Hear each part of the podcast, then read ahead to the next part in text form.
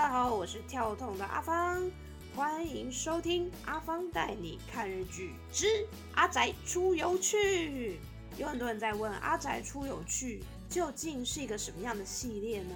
首先，跟阿宅有关的，就是日本的 A C G 动漫画这一类东西。那所以呢，这个系列啊，我们主要是要介绍从漫画改编的日剧。然后呢，既然我们要出游嘛，所以呢，这一集我们就真的要跟大家介绍日本的景点。好的，我们这一集的阿宅出游去要为大家介绍的日剧是《点赞光源氏君》这一部日剧啊，它是日本 NHK 在礼拜六晚上播出的剧集。那 NHK 它的地位呢，就跟我们的公视一样。所以他在做他的剧集的时候呢，有很多非常用心的地方，然后而且它具有这个教育的功能。那像我们看到一些大合剧啊，有，就是这些呃磅礴的历史剧之类的，这些呢也都是 NHK 出品，所以呢可以说是 NHK 出品必属佳作。那这一部剧呢，讲到的是平安时代的贵族穿越来到了现代，而且呢还是从。小说里面跑出来的这个二点五次元的穿越，非常非常的特别。平安时代是什么时代呢？它是西元七百九十四年到一千一百八十五年，所以我们可以说这个男主角是穿越了一千年来到了现代哦。那完全的从一开始完全不适应，到后来呢，他们竟然可以拿起智慧型手机。在上面创作，在上面写下所谓的和歌。好，这里我们就要了解一下什么是和歌呢？和歌它是一种诗。好，那它其实是分成了短歌、长歌，还有旋头歌。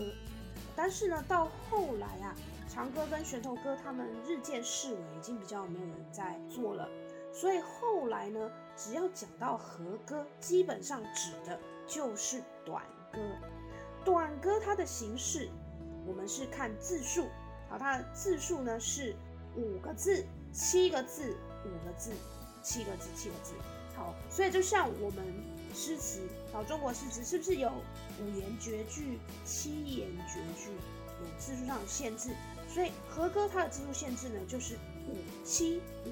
七七，好，各位呢，如果也想要学里面的平安贵族们，想要吟咏一下诗词的话，就记得这个字数五七五七七，那么就可以做一首和歌出来了。好，那和歌呢，在现代比较不那么的风行，相对的是什么呢？是排剧，哎，小丸子爷爷的最爱。那排句它相对的就简单多了，因为呢它的形式非常简单，只要五七五五个字七个字五个字这样子的形式，然后中间再加上所谓的季语，季节的季，也就是里面呢可能有春夏秋冬啦，或者是有什么样的文字来代表这个季节，甚至呢到后来也演变成没有季语的排句也出现了。所以基本上现在文学创作就是非常非常的自由啊。好，男主角是从平安时代穿越到现代来的。那嗯，女主角呢？女主角就是一个普通的现代人，一个上班族。然后呢，她的姓氏是藤原。哎，我看到那个藤原的眼睛就亮起来了。我觉得作者啊，在思考女主角名字的时候呢，应该是有特别考虑过的。因为这个藤原呢，在平安时代是一个非常非常大的贵族，然后藤原是贵族的姓氏啊。但是呢，到后来，因为大家族呢都会有有本家，有有分支嘛。好，那分到后来呢，其实这个你很难去断定这这这些人的血脉了。尤其是怎么样呢？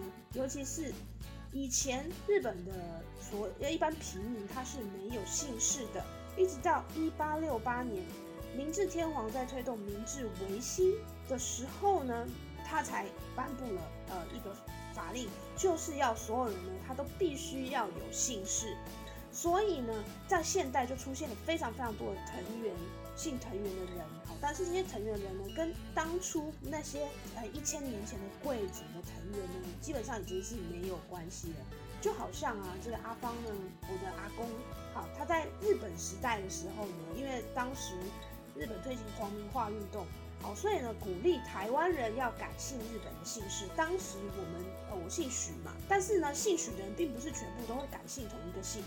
那我们家呢，改姓大和，就是大小的大，然后河川的河，啊，就叫欧卡哇。那有时候我就开玩笑，我说，那我可能如果现在日本时代的话，我可能就叫做大和芳子哦，欧卡哇尤西果。好，那我就问我阿公啊，为什么我们家叫做大和呢？他说：“哦，也没什么啦，就只是我们家附近住了一家日本人，他们叫做大和。好，所以说呢，在历史的洪流之下呢，他真的是改变了很多事情。好，所以说呢，就算我现在还是姓大和，但是我跟日本人的大和这一点关系都没有的。那现在的藤原呢，跟过去的那个贵族藤原呢，基本上是没有什么关系的。好，但是蛮好玩的，所以就分享给大家。”说到藤原，又说到平安时代，一定要跟大家介绍一个原本是阿方的私房景点，但是后来呢，就开始有旅行社也排了这个地方，叫做藤原之乡。诶，如果有去日本东北玩过的朋友，说不定你们有去过这个地方。那藤原之乡呢，它是一个历史主题公园，那里面的。呃，不管是宫廷的建筑啊，好，或者是呢，它有给你穿和服的体验呢，都是仿照什么时候呢？仿照平安时代。好，所以但到到那边呢，你可以就是化身为平安时代的贵族。简单来说，这个藤原之乡啊，就像我们的中影文化城了。啊，过去就有很多历史剧呢，都在这个地方拍。那再说一次，它在哪里？它在阿芳的第二故乡，在东北，在东北，东北的岩手县。现在疫情期间，大家都出不去嘛。哦，等到疫情结束之后呢，蛮建议大家真的可以去一趟东北。东北有非常多好玩的地方。然后呢，这个这个历史公园，哈，这个田园之乡呢，真的也做得非常好。那基本上呢，这一部剧啊，好，我们应该就介绍到这里了。好，如果大家对平安时代还有什么更想要知道的话，可以在底下留言，那我们就会再介绍一些呃不一样东西给大家。阿芳带你看日剧就到这里结束喽，我们下次见，拜拜。